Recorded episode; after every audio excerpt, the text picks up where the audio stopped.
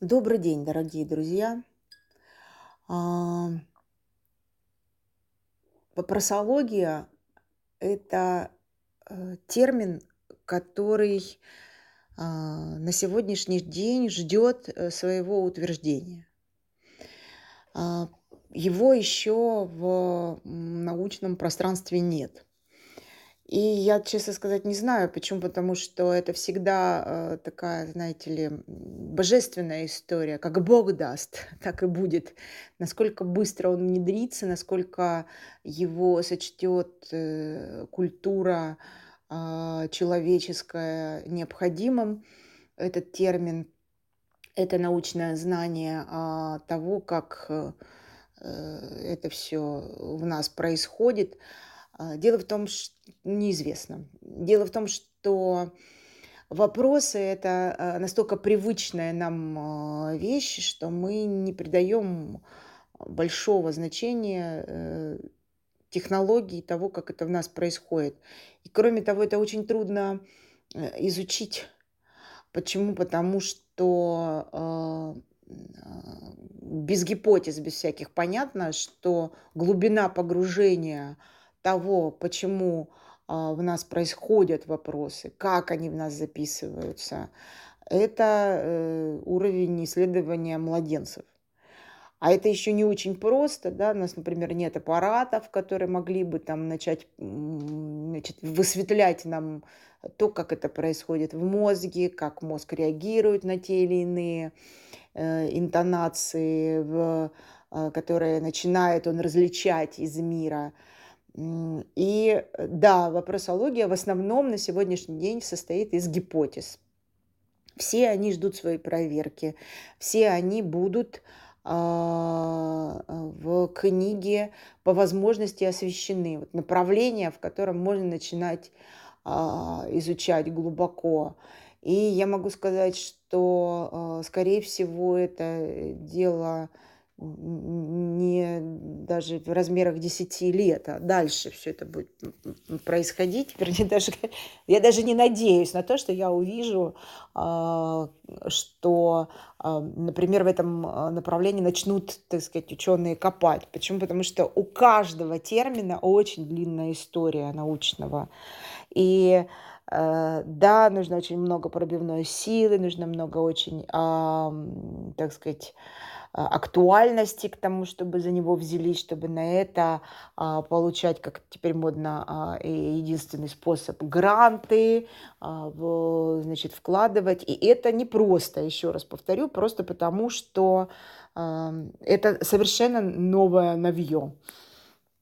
И если кому-то это интересно, если у кого-то есть выходы, то можно начинать включаться в эту работу а, потому что а, вопросы э, это вот э, какая штуковина. А, с одной стороны, это настолько привычная нам вещь, но вот они есть и все.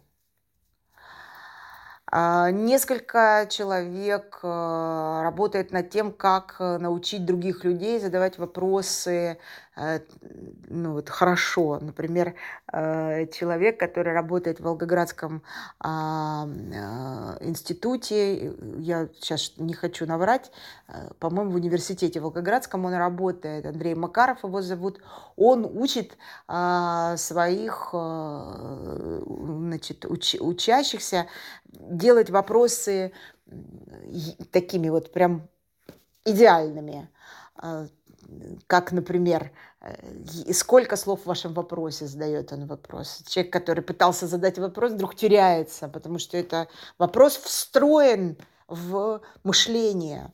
И почему вы хотите сейчас такой задать вопрос? А чему он посвящен? В какую область вы хотите завернуть? Вот Андрей Макаров этому очень мощно учит. А на курсах по изучению коучинга, конечно, очень много мы, мы проводим а, того, чтобы люди запоминали какие-то свои а, вопросы. Но вопросы в нас рождаются структурно. Не просто так. Мы научаемся в детстве задавать тот или иной вопрос на то, что а, именно в этом месте, им, именно в нашей голове возникает именно этот вопрос, вот в этот момент времени, это закономерная история, ее хорошо бы знать. И еще лучше знать, что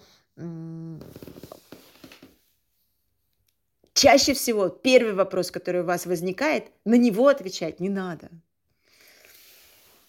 И э, об этом лучше всего рассказывают разведчики. Потому что разведка – это такая двух-трехслойная мыслительная история. Ну, во-первых, там минимум 3-4 языка в голове живет. Да? То есть это 3-4 картины мира. Во-вторых, э, вам нужно обдумывать все, что вы скажете так, чтобы э, все, что вы скажете, объясняло вашему оппоненту, почему вы это спрашиваете, и не вызывало у него вопросов. Да? То есть это такая разведывательная история немножко. А, я, а так как все мы в жизни исследователи, и мы идем по жизни, изучая ее, то очень хорошо иметь эту привычку а, не отвечать на спонтанный вопрос, потому что он, скорее всего, детский и, скорее всего, э, не требует ответа, потому что он уже есть. А вот какой вопрос прямо сейчас сформулировать так, чтобы прояснить себе дорогу, вот это, собственно, и является задачей вопросологии. Научиться изучить систему вопросов, которая есть у нас, и выделить из нее те вопросы, которые нужны сейчас для того, чтобы создать проясненность в мире.